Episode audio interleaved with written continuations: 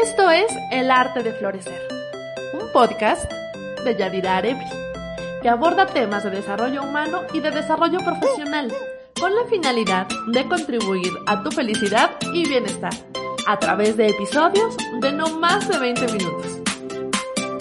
Comenzamos.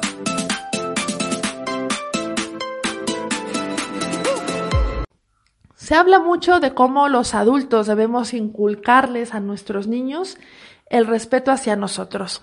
Sin embargo, creo que se habla muy poco de cómo nosotros como adultos podemos respetar a nuestros niños.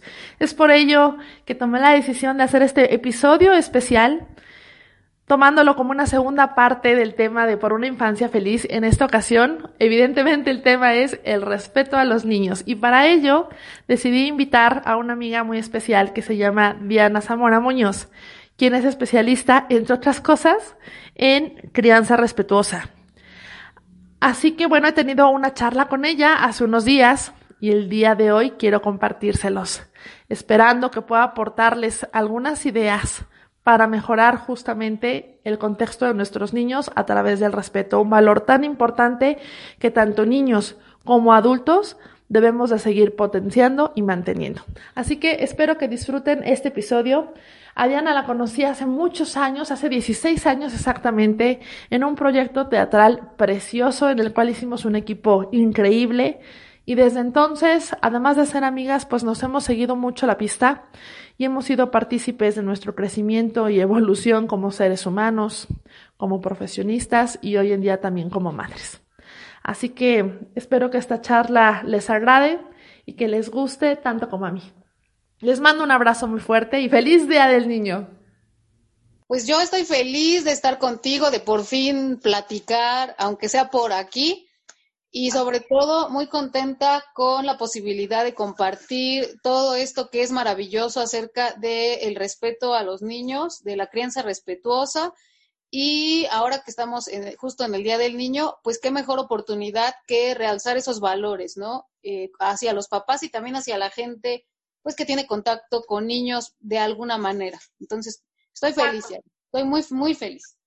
Muchísimas gracias. A mí también me da muchísimo gusto que estés aquí compartiendo este espacio conmigo. Para mí es muy importante porque además la mayoría de mis escuchas son mujeres y yo sé que muchas de ellas pues son mamás o como bien acabas de decir, tienen también contacto con niños. Y yo creo que hoy en día, en el contexto en el que eh, nos encontramos al día de hoy, incluso ahorita con esta cuarentena, es muy importante hablar de este tema que es el respeto a los niños. Creo que ya comienza a visibilizarse como tal, sin embargo, todavía hace falta hablar mucho más de ello para que realmente podamos generar conciencia en todas las personas que estamos involucrados con los niños, que finalmente somos todos, porque al final es una responsabilidad social. Sí, exactamente. Así es. Y bueno, creo que aquí cabe resaltar que, pues definitivamente, cuando tú le enseñas a un niño lo que es el respeto, lo primero que tienes que hacer es dárselo. No le puedes enseñar algo por fuera que no estás aplicando o ejerciendo hacia el mismo niño, ¿no? Yo lo veo como mamá y también como maestra, como ellos eh, aprenden mejor cuando eh, tienen el ejemplo enfrente y cuando han recibido respeto que cuando solamente les imponen, ¿no? Es que tú tienes que respetar porque así es y ya, pero no hay una reciprocidad de parte del adulto sea maestro, sea papá, sea mamá o como tú bien dices, cualquier persona que, haya tenido alguna cercanía con, un niño, ¿no? Así es, así es, amiga. Por eso es que también me pareció importante y además, otra, de las cosas que yo he querido es que ya, ya no solo lo hable yo, ¿no? Que esto ya no sea unipersonal, sino que realmente esto pueda ser abordado desde la vista de personas como tú, por ejemplo, ya no solo es que sean mamás o que tengan contacto con los pequeños, sino que incluso su experiencia en cuanto al cuidado y el trato de los niños ha rebasado como este horizonte, ¿no? Sino que se ha ampliado todavía más, así que por eso es que me da muchísimo gusto que formes parte de este episodio. No, para mí es eh, un placer tremendo poder hacerlo y también pues aportar, que eso es mi, mi objetivo, siempre aportar algo, dar algo más pues para cambiar el mundo, ¿no? Básicamente algo tan sencillo como difícil, desde lo más básico que es el origen, el, el niño como tal, como, como esta forma de ver el mundo en su inicio, ¿no? Porque los niños son maravillosos por eso, ¿no? Porque son puros, son limpios, son libres. Y hablando de eso, me encanta que además tenemos como parte de la ambientación de este episodio a la vocecita de tu niña y eso me parece extraordinario. Es que no dejas de ser mamá, Yadis, o sea, es irónico cómo la gente plantea la maternidad como que, ah, claro, o sea, cuando estás embarazada es el júbilo, ¿no? De que estás ahí, somos uno y eso, pero no, la verdad es que eres mamá 24/7 y ahora con la cuarentena pues más, ¿no? obviamente pues hay etapas y hay momentos en donde el niño o la niña no necesitan más del eh, de, adulto que está a cargo de ellos, en este caso pues la mamá, pero siempre va, va a estar ahí el hijo, ¿no? Como dicen, mamá vas a ser para toda tu vida, o sea, niño solo eres una etapa, pero mamá vas a ser siempre. Y entonces yo soy mamá ahorita y cuando terminemos voy a seguir y seguir y seguir, porque esto pues definitivamente no, pues no acaba, ¿no? Así es, amiga. Al final, aunque ellos crezcan y tomen su camino y empiecen a vivir su vida, ya de manera independiente a nosotros, de alguna u otra manera nuestro rol como mamás seguirá, seguirá presente. Ahora quizá como desde otra perspectiva, ¿no? Pero al final es un rol para toda la vida. Sí, y aquí es importante recalcar también la parte del apego, o sea, el hecho de cómo, cómo te apegaste a tu mamá, si te apegaste de una manera positiva o de una manera negativa. Todo es apego, siempre hay apego, eso que quede claro. Pero hay apegos que funcionan para, para fortalecerse, para crecer, y hay apegos negativos que funcionan nada más para arraigarse, para, obviamente, no, si no te desprendes, ¿no? De ese, de ese vínculo tóxico, también así van a ser tus relaciones. Entonces nosotros como mamás, como papás también, marcamos la pauta para que ellos se puedan relacionar en el mundo. Así es. Así es, amiga, coincido completamente contigo. Mira, fíjate que yo creo que este tema del apego podría ser el tema para otro episodio, porque yo creo que también hay mucho, hay mucho que hablar sobre el tema, ¿no? Muchísimo, sí, definitivamente, y también va encaminado a lo mismo, pero, pero tienes razón, darle su espacio va a ser muy nutritivo y muy interesante. ¿no? Así es, así es. Tenemos, ya tenemos pendiente. Exacto, eso está genial porque así seguimos colaborando juntas. Y bueno, hablando un poco ya en el tema, o sea, hablando un poco ya del tema que quieres tratar hoy con respecto al, al respeto a los niños, pues yo quisiera, quisiera empezar a decir y que todos recordemos qué significa la palabra respeto o qué es, ¿no? O sea, porque pues todos hablamos del respeto, pero no sabemos qué es.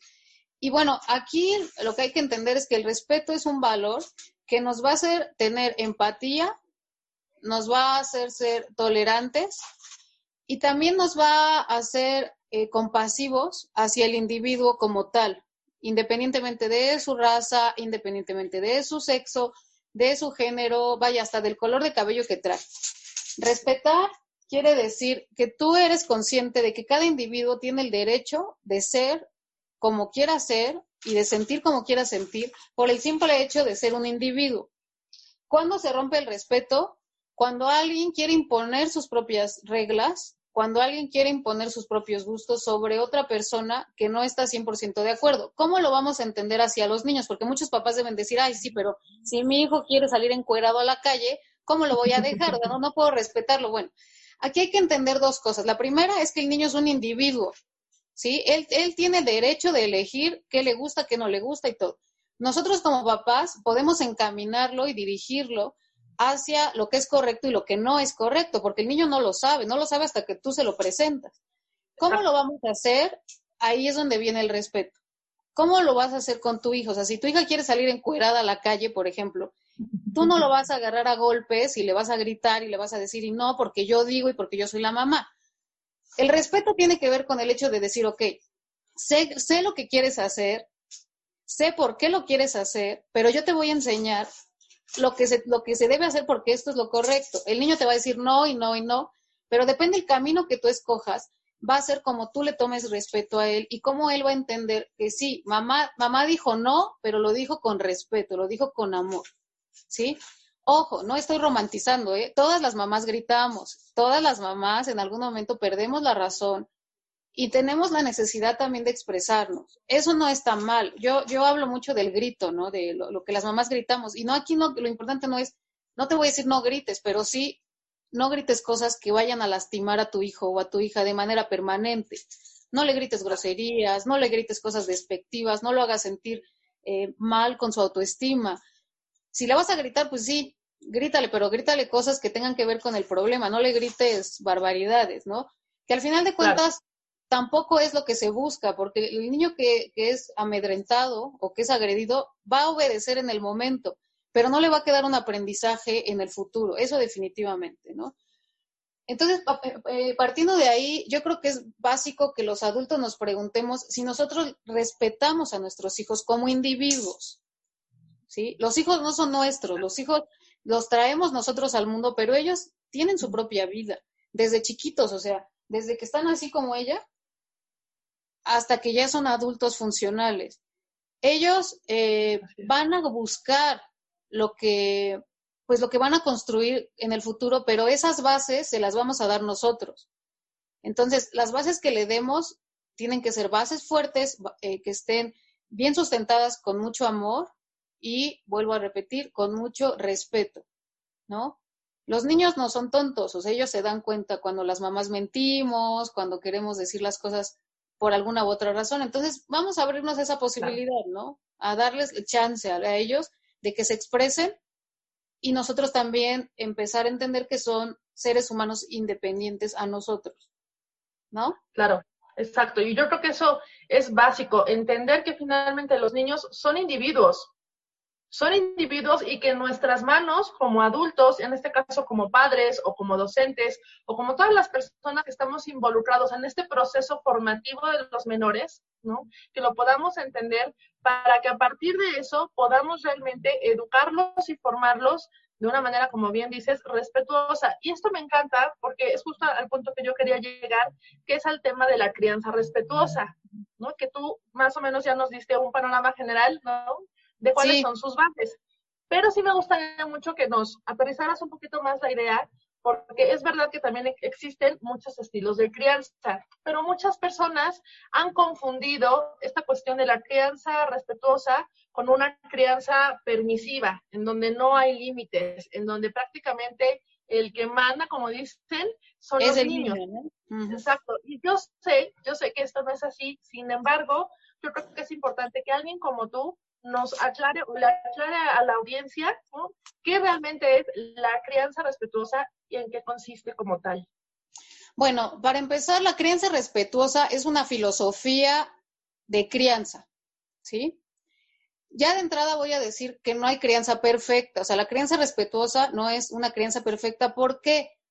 Porque no es un solo estilo de crianza, ¿sí? Sino que es una forma de entender la crianza como la, el camino en el que tú vas a llevar a tus hijos de una manera amorosa, respetuosa, y básicamente es entrar en el mundo del niño, conectarte con él y dirigirlo hacia donde tú quieres dirigirlo. Eso me refiero a ponerle límites claros, ponerle reglas coherentes, porque los papás luego no somos nada coherentes. Así es que el niño sepa por qué pasan las cosas o para qué, o sea, por qué tengo que lavarme los dientes, por qué me tengo que dormir, por qué tengo que comer esto y no esto. Entonces, la crianza respetuosa tiene tres principios. El primero es el del respeto, ¿sí? El segundo es el de la conexión y el, el tercero es de la redirección. Usando esos tres principios, vamos a tomar a cualquier niño, cualquier sujeto, cualquier hijo o hija y vamos a entender que cada situación con él es independiente a la de cualquier otro niño en el mundo y que el niño viva, aunque sean parecidas. De esa forma vamos a entender que cada berrinche es único, cada, cada negación, porque los niños tienden mucho a negar la autoridad de los papás, es única. O sea, no porque te dijo que no ayer por lo mismo que hoy, es la misma razón. Puede haber razones diferentes. Entonces yo digo que la creencia respetuosa es un lenguaje nuevo. la creencia respetuosa no es darle chichi hasta los 11 años, porque muchas mamás dicen, yo soy pro lactancia y yo le he dado teta a mi hija los tres años, pero eso no es criar respetuosamente, eso es una decisión. Tampoco es que duerman contigo en la cama hasta los 30 años. La creencia respetuosa no es darles permiso ni darles la razón en todo. No es tampoco simplificar sus problemas o decir es que esto no le pasa a él y punto, o meterlos en mil actividades para que sean excelentes y que sean eficientes en todo. La creencia respetuosa tampoco es como una forma en la que tú vas a decir, ay, es que mi hijo es bueno y es perfecto y yo lo amo y todo. También hay que corregir en la creencia respetuosa. Ahora, el camino es cómo lo voy a corregir, cómo yo lo voy a hacer para que él entienda que los resultados van a ser buenos si él hace esto o van a ser malos si él hace esto. Es acción y consecuencia, ¿no? Claro. Algo muy, muy padre de la crianza respetuosa. Otra vez, estoy aquí de mamá y de entrevistando. Es algo muy padre de la creencia respetuosa y que a mí me gusta mucho como mamá, es cómo ellos empiezan a nombrar sus emociones. O sea, ya no es que él esté así o se sienta de alguna forma, sino que te empieza a decir, me da coraje esto, o me da tristeza esto. Y yo le pregunto, ¿qué sientes? Incluso ella me pregunta, ¿cómo estás de tus emociones? Y eso es maravilloso porque un niño empieza a sentir y a saber cómo se llama lo que siente desde una edad muy corta y eso de alguna forma hace que más adelante se puedan conectar con sus emociones de una forma eh, positiva. Eh, ha sido esta la primera generación que habla de crianza respetuosa. Antes la única crianza que viera la crianza de la chancla y del adulto manda y si el adulto dice, tú haces. Creo que ahora estamos en un terreno muy fértil para empezar a entablar ese diálogo que no habíamos tenido con la infancia, ¿no? El hecho de darle al niño la oportunidad de, de expresar y de explorar lo que siente, lo que piensa, lo que sabe, y nosotros también entender que ellos, aunque son muy chiquitos, saben cosas y saben cosas que nosotros ya olvidamos a veces. Entonces, e, eso es como lo importante de la creencia respetuosa. Ojo, la creencia respetuosa es para todos, pero no es la misma para todos, ¿sí? Tú si me estás escuchando en casa y dices, es que yo, ¿cómo hago para que mis hijos eh, eh, tengan una creencia respetuosa? Bueno, primero tienes que trabajar en ti, ¿sí? Tienes que trabajar en ti y tienes que saber que tú como mamá no eres perfecta, como mamá no tienes que culparte si el hijo de la vecina saca 10 en todo y tu hijo va reprobado. Creo que eh, algo muy bonito de la creencia respetuosa es aceptar a tu hijo como es, no como quieres que sea, porque siempre anhelamos, ¿no? Que nuestros hijos sean de cierta manera y vamos en la búsqueda y no, o sea, tenemos que aceptar a nuestro hijo aquí y ahora como sea, con sus errores, con sus defectos.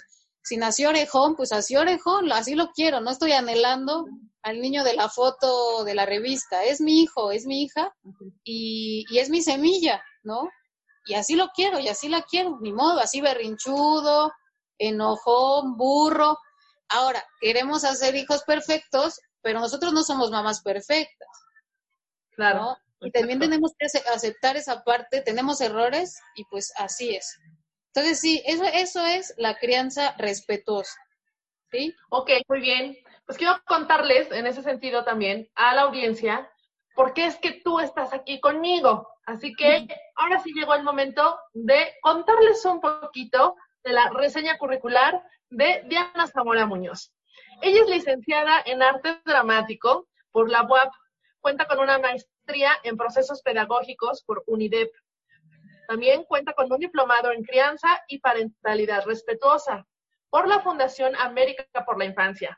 También tiene un diplomado en arteterapia humanista por el Instituto Europeo de Educación Sensorial y un diplomado en sexualidad humana y educación sexual por el Instituto de Neurociencias Aplicadas. Ella, además de todo, porque tienen que saber que es una estucha de monerías esta mujer, Es actriz y bailarina, exacto. Es actriz y bailarina con 17 años de experiencia. Es docente de artes escénicas, directora del grupo Alterarte Teatro, coordinadora y fundadora del Festival Eros Puebla y miembro fundador del colectivo Lenguas Sabias de Poesía Erótica. Así que Ay, Dios mío. Así es, amiga. Pues es por ello que justamente invité a Diana a abordar este tema, porque como les comentaba, es la segunda parte, pero también yo creo que hoy en día es muy importante hablar de este tema del respeto a los niños, porque hace unos días estaba leyendo algunas estadísticas sobre cómo está viviendo la infancia en México. Entonces, a mí me, me, sorprendió y me asustó muchísimo encontrar este dato de que México ocupa el primer lugar en abuso sexual infantil a nivel internacional, de acuerdo a la OCDE. También en las estadísticas se encuentran datos que dicen que el 62% de los niños y las niñas han sufrido algún tipo de maltrato a lo largo de su vida. Sabemos que México es un país altamente violento, justamente estamos tratando de combatir esto desde hace muchos años. Sin embargo, el tema de la violencia todavía no termina de erradicarse como tal, al grado de llegar a los más vulnerables, que en este caso, pues son también los niños como tal.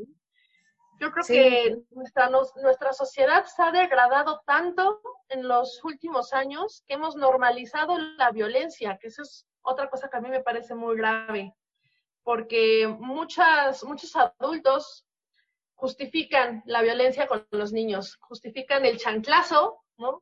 Justifican el agarrarlos a palos, el dejarlos sin boca si es que nos contestan mal, ¿no? Porque creen que realmente esa es la forma correcta de educar a los niños. Cuando en realidad están dejando una huella pues prácticamente imborrable en la vida de estos pequeños. Y yo creo que hay que recordar que la violencia siempre generará más violencia. Entonces, tratar de erradicar la violencia a través de la violencia, pues es completamente equivocado, ¿no? Entonces, en este caso, como adultos que tenemos contacto con los niños, ¿cómo podemos o qué podemos hacer al respecto para respetar realmente a nuestros, a nuestros niños, sean o no nuestros hijos? Pues mira, has tocado un tema muy delicado y muy, muy fuerte, porque sí, definitivamente creo que hemos normalizado la violencia y ese es el, el detonante, ¿no? O sea, tú normalizas algo y entonces se vuelve viral. Lo primero que podemos hacer es estar atentos, ¿sí? Observar a nuestros hijos, ver qué, qué pasa, si están incómodos con alguna persona, por qué, y si tienen algún cambio, eh, visualizarlo y no tratar de evadirlo, sino ir al punto, ¿no? Algo eh, importante es respetar sus emociones, ¿no? Cuando un niño te dice que no a algo, no quiero darle la mano, que no quiero besar o no quiero abrazar a alguien, es por algo. No siempre es por abuso sexual, o sea, pero también hay que respetar, ¿no? Si no quiere, pues no es no, y ya, o sea, no hay que obligarlo. Y básico es creerles. Sí, a veces nos cuesta trabajo creerles a los niños. A veces hay papás que creen porque me están mintiendo, ¿no? Porque cómo vas a hablar así de... Pero no, hay que creerles, ¿no? Si el niño te está diciendo eso es por algo. Y si te está mintiendo, también es por algo, ¿no? O sea, ¿por qué crees que tu hijo te mienta? Algo está buscando de ti, atención a lo mejor, o no sé. Hablarles de su cuerpo y no ponerles sobrenombres también es importante, ¿no? Que ellos se empoderen de su cuerpo, que sepan cómo se llama cada parte y también que aprendan a tocar su cuerpo de una manera respetuosa. Claro. Me encanta. Sí. Escucharlos. Y ah, obviamente en este... La playa Dejar de normalizar la violencia empieza también por no ponerles apodos, no humillarlos en frente de familiares o decir, ay, es que mi hijo es así, así, no le pongo algún sobrenombre, no decirles groserías, no, no hacerles bromas pesadas, ¿no? Que los niños no entienden, pero como adulto, pues se nos hace chistoso, ¿no? Así como que, ay, lo disfrazo de cualquier y le subo a, a las redes. Yo soy, en ese sentido, yo soy muy, a lo mejor, radical, porque yo siempre he dicho que también una forma de violencia es no consentirles o no pedirles opinión acerca de lo que nosotros estamos manejando de ellos en las redes. a veces mamás o papás que suben cada cinco minutos que el video, que la foto, que mi hijo hace todo. No digo que esté mal, pero sí hay que tener control, ¿no? Y creo que una forma de violencia también es la omisión, el hecho de omitir la opinión, o sea, tu hija tiene 10 años, ¿no? ¿Ya dices? Tu hija ya puede opinar. Tu hija si te dice, oye, mamá, subimos una foto, va y ahí como mamá tú estás pendiente. Mi hija tiene tres, o sea, yo no le puedo decir, oye, ¿puedo subir tu foto a Facebook? Porque me va a decir que sí o que no. Creo que esa parte hay que cuidarla mucho porque no sabemos quién ve sus fotos, ¿no? A dónde, a dónde terminan. ¿A dónde van a llegar? ¿Qué clase de fotos vas a subir? O sea, si vas a subir fotos en traje de baño, o si vas a subir fotos con uniforme de la escuela, que eso se me hace terrible, porque te estás mandando una información directa.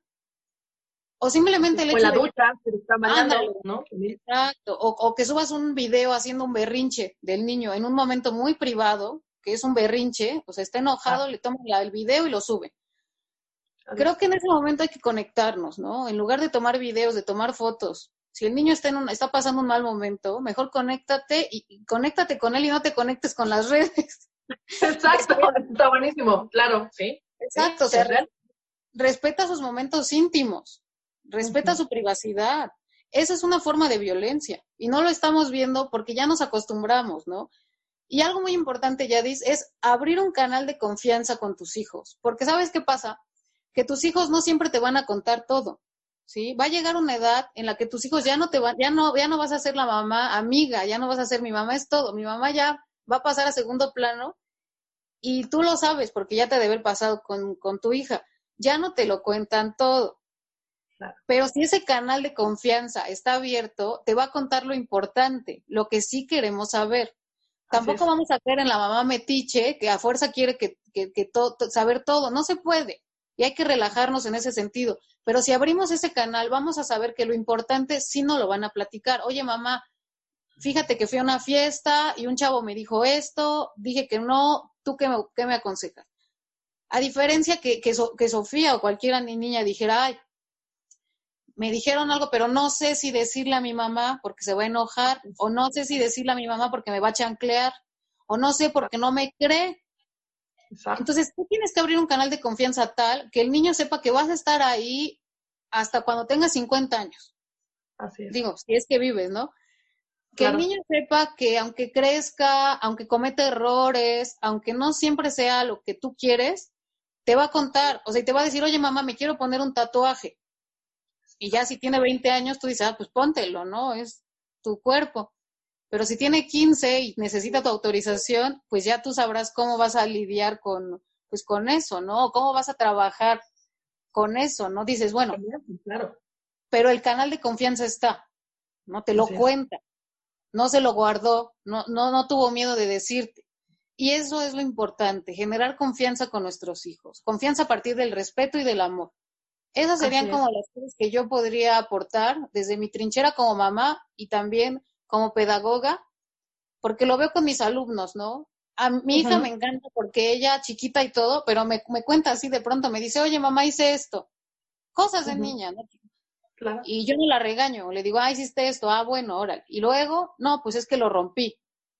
Ah, y ya, o sea, lo corregimos y ya no se trata tampoco que tú le solapes todo lo que haces, sino que tenga la, la, confianza de decirte y tú la paciencia para poder ubicarlo en tiempo y forma, o sea, no decir, ay, es que ya hiciste esto, te voy a golpear o esto, sino más bien verlo con realidad y con naturaleza, porque sabes qué? que los papás creemos que nuestros hijos son santos, que no rompen un plato, o sea, nuestros hijos también pegan y gritan y, y sorpresa, mamás y papás, nuestros hijos tienen, eh, van a ejercer su sexualidad en algún momento, cuando sean adultos. Y depende de ti que te cuenten esas cosas, ¿no? Que te vean con respeto y con amor y no con miedo, ¿no? Exacto. eso es, eso es básicamente. Sí, a mí me ha gustado mucho esto que estás abordando, porque además creo que algo que nos cuesta mucho o que les cuesta, yo afortunadamente ya, ya pasé como esa línea, ¿no? pero creo que a muchos adultos cuando tienen hijos pequeños les cuesta trabajo entender, una, que son individuos y que como individuos tienen derecho a su privacidad, a cierto entorno de privacidad y a la intimidad, ¿no? Sí. Creo que ahí también se debe a una mala interpretación del término, de lo que implica realmente la intimidad de un menor, ¿no? E incluso también es importante saber, y tú lo, tú lo platicabas el otro día, ¿no? En otro, en otro espacio, ¿no? Eh, que finalmente los niños también ejercen su sexualidad. Y eso, como adultos, de pronto hay muchas personas que se escandalizan, ¿no? ¿Sabes, ¿Sabes qué pasa? Que no es ni siquiera estamos acostumbrados a lidiar con nuestra propia sexualidad. Así por ahí, ¿no? O sea, no, ni siquiera estamos eh, familiarizados con normalizar el término o con pensar que somos seres sexuales.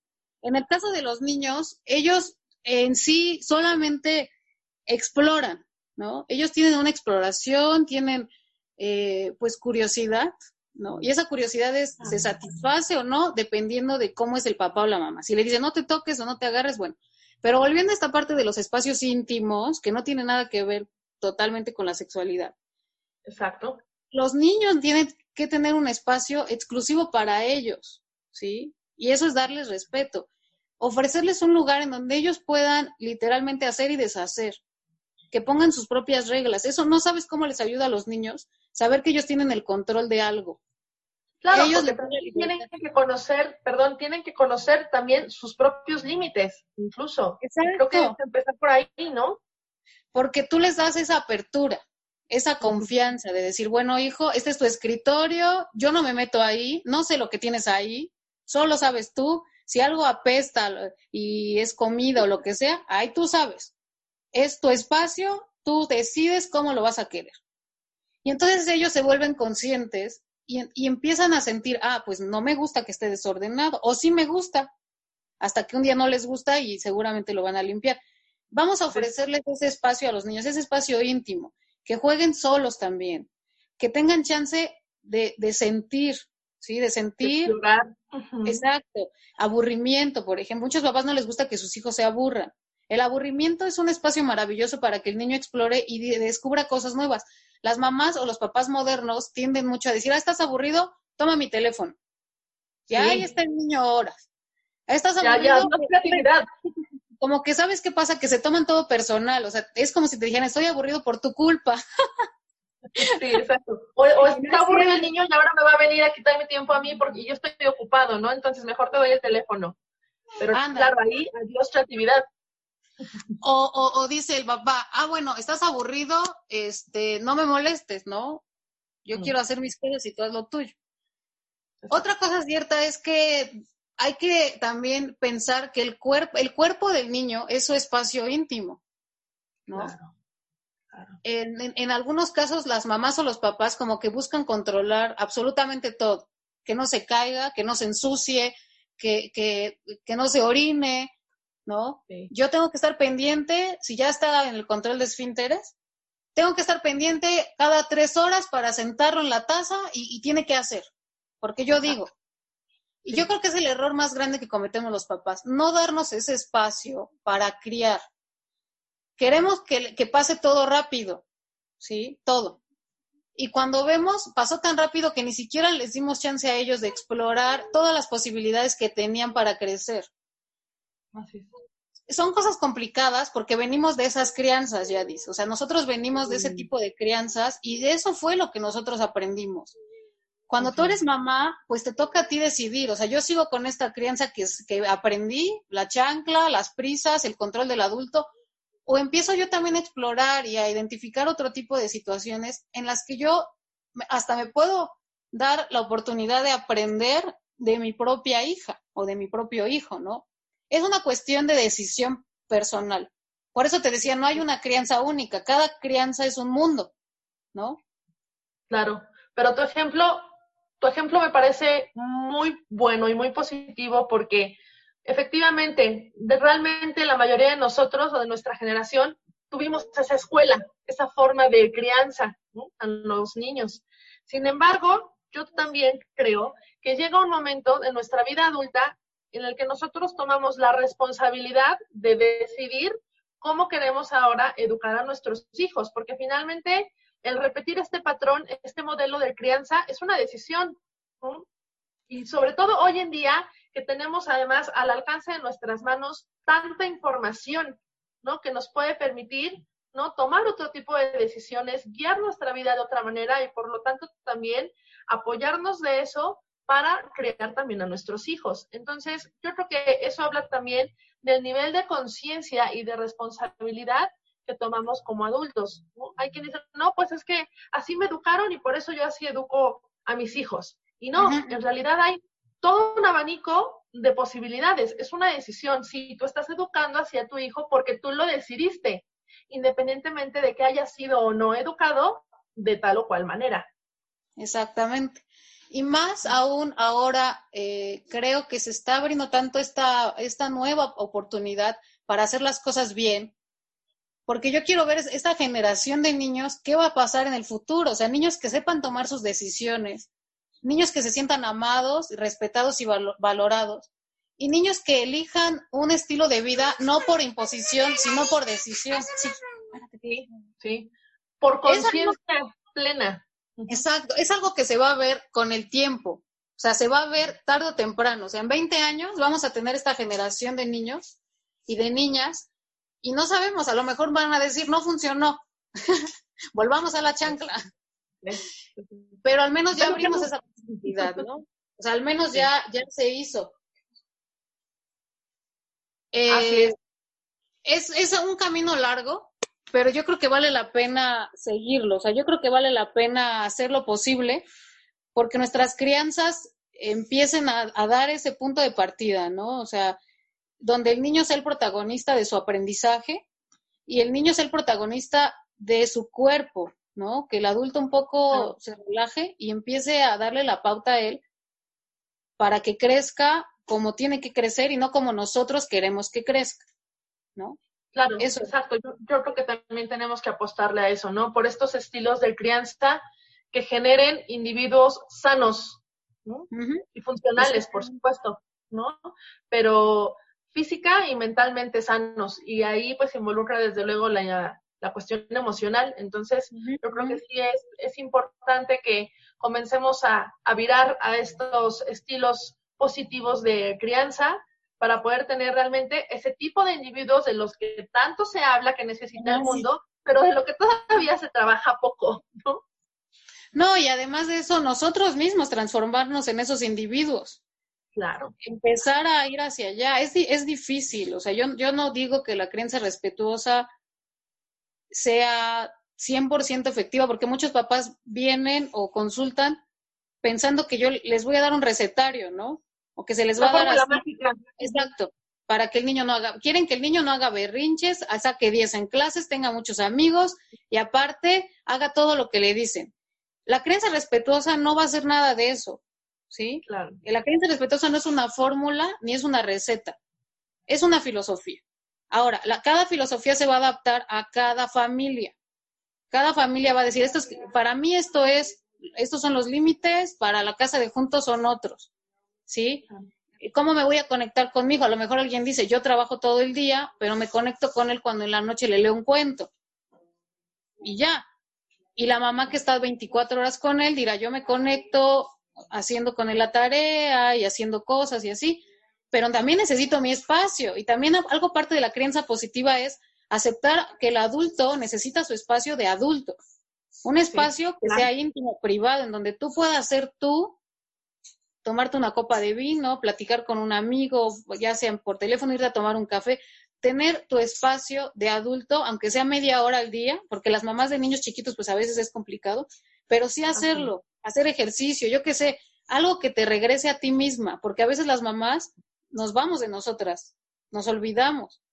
Así es. Y, y la crianza respetuosa habla mucho del espacio adulto, o sea, el hecho de tú poner tus propios límites y decir, a ver, no, esto es mi tiempo.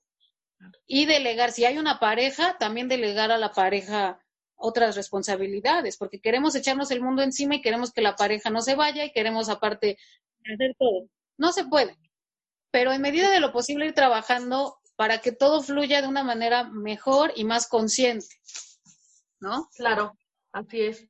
Pues me encanta, me encanta poder hablar contigo de este tema. Y ahora pasando a otro tema y para ir cerrando el episodio de hoy, pues estamos en el 30 de abril, Día del Niño. Platicaba en el episodio pasado justamente cuáles fueron los orígenes de este día, ¿no? que finalmente tiene un origen bélico como la mayoría de las conmemoraciones a nivel internacional, ¿no? Pero bueno, así que para cerrar el episodio de hoy, me gustaría muchísimo que contaran qué es un niño para ti. Espera, espérame un segundo porque quiero una escoba. Entonces le voy a dar su escoba porque pobre este, ¿quieres barrer? Este, y ahorita regreso y te voy a dar una definición padrísima de lo que es un niño. Va, Nada me Chiquito espero. Sí. Mira, te voy a decir algo que pensé mucho y me gustó, me gustó mucho tu pregunta porque me hizo verdaderamente entrar en una, en una conciencia, ¿no? De lo que es un niño. Y justamente creo que un niño es la, la síntesis, ¿sí? De la humanidad, pero en su más pura expresión, en su expresión más natural, más inocente, más positiva y más verdadera. O sea, cuando yo hablo de niños, hablo de verdad. Los niños no, no mienten de veras, o sea, ellos no tienen esa capacidad y hablan de, de, un valor que hemos perdido y es la capacidad de creer, el valor de creer, de, de tener fe, pero una fe no, no para recibir algo, sino verdaderamente para creer que las cosas sí pueden pasar, ¿no? Sí, así es. Entonces, para mí, un niño encierra todo lo que los humanos tendríamos que conservar por el resto de nuestras vidas en una etapa muy cortita, ¿no? Yo creo que los niños, al final de todo, siendo esta síntesis de la humanidad, tendrían que ser semillas en nosotros que siembren esas capacidades de nuevo, ¿no? Eh, esa empatía, ¿no? Por el mundo en general. Eh, entonces, cuando tú regresas a la infancia, no nada más mentalmente, sino a través de otros niños, te das cuenta de todo lo que hemos perdido con el tiempo, ¿no? Inclusive el amor, el amor como tal es diferente. Cuando eres niño es totalmente diferente que cuando eres un adulto, ¿no? El niño cree en el amor y ama, ama sin miedos, ¿sí? No se confronta con el amor, simplemente ama. No se confronta, eh, por ejemplo, con la violencia como nosotros. O sea, un niño que es agresivo es agresivo con todo. y ahí las extrañas, ¿no? Desde ahí, desde la visceralidad. Entonces, eh, abrimos a, a, a, esa, abrirnos esa conciencia, es entender que nosotros podemos hacerlo. Es decir, podríamos tener una forma más asertiva de comprender nuestras emociones si volteáramos a ver a los niños, ¿no? Claro si no ocultáramos o no entráramos en esta postura, ¿no? De querer ser o querer fingir por conseguir algo o porque tiene que ser así, ¿no? Y eso para mí es maravilloso, ¿no? Eso, eso para mí también es, es un niño o una niña. ¿Qué, Qué bonito, me ha gustado mucho tu concepción de la niñez. Pues amiga, no me queda más que darte las gracias por haber aceptado estar en este episodio y compartir el espacio conmigo. La verdad es que yo creo que las aportaciones que has hecho hoy son muy valiosas y seguramente lo serán también para quienes nos están escuchando. Pues yo les mando un saludo, eh, de verdad que creo que estamos en un punto muy importante de la historia, el punto en donde los niños van a tener su propia voz. Les invito, los invito a que reflexionen sobre su capacidad de crear. ¿Qué más hay? Quiero un trapeador. Espera. Muy bien. Yo mientras les voy contando que Diana nos tiene un regalito. Y ese regalito, ¿sí? se los voy a dar a las tres personas que se contacten conmigo después de escuchar este episodio y me digan el tema que abordamos el día de hoy y los, al menos un punto importante con el cual ustedes se queden para poder adquirir este regalito. Cuéntanos un poquito del obsequio que nos vas a hacer, querida amiga. Eh, les estoy dejando un manual de la disciplina positiva, que es un manual muy cortito, tiene 84 páginas nada más, es un libro digital, pero está tan bien explicado y también está tan, es tan plástico porque se puede adaptar, seas maestra, seas mamá, eh, tengas sobrinos o tengas nietos, se puede adaptar muy bien a, cualquier circunstancia. Y es un libro que te mete al mundo de cómo corregir o cómo, cómo poner disciplina, cómo educar, sin usar gritos, sin usar malas palabras, sin llegar a los golpes, sino una disciplina asertiva, asertivo, que, que, verdaderamente tú puedas elegir las formas en las que vas a, vas a educar o vas a dirigir a tus hijos y vamos a romper este estigma de que la chancla manda. Aquí la chancla vamos a tirarla a la basura, mejor vámonos a, a la playa con, nuestras chanclas y vamos a empezar a criar desde el amor, ¿no? Entonces ese, ese es, eso es lo último. Y un mensaje más para, para las mamás es que no se comparen, ¿sí? Hay muchas mamás que todas, ¿no? De pronto vemos que la mamá de junto es mejor porque hace esto, o cocina más rico, o tiene cuerpazo, o su marido la ayuda, en fin, no hay que compararnos, hay que unirnos entre mamás. Dejemos de juzgarnos, dejemos de atacarnos, dejemos de sentir que no somos lo suficientemente buenas. Vamos a abrazarnos entre todas, apoyarnos y hacer que esto se vuelva una tribu, una tribu de crianza positiva. ¿Qué te parece? Me encanta. Creo que realmente es lo que necesitamos hacer porque como bien dices, finalmente la crianza no se lleva a cabo en solitario, se lleva a cabo en tribu, como bien lo acabas de decir, ¿no? Finalmente necesitamos esa red de crianza para poder formar a nuestros niños. Así que te agradezco muchísimo el obsequio, el regalo para nuestra audiencia. Y pues ahora sí ya saben cómo lo pueden adquirir. Querida amiga, ahora sí, me despido me despido de ti y me despido también de todos los que nos están escuchando en este episodio número 14. Estaré con ustedes en el próximo episodio. Esto ha sido El Arte de Florecer y yo soy Yadira Arebri. Hasta luego, Diana. Muchísimas gracias, amiga. Yo les mando un beso. Cuídense mucho y nos escuchamos pronto. Por supuesto que sí. Hasta pronto.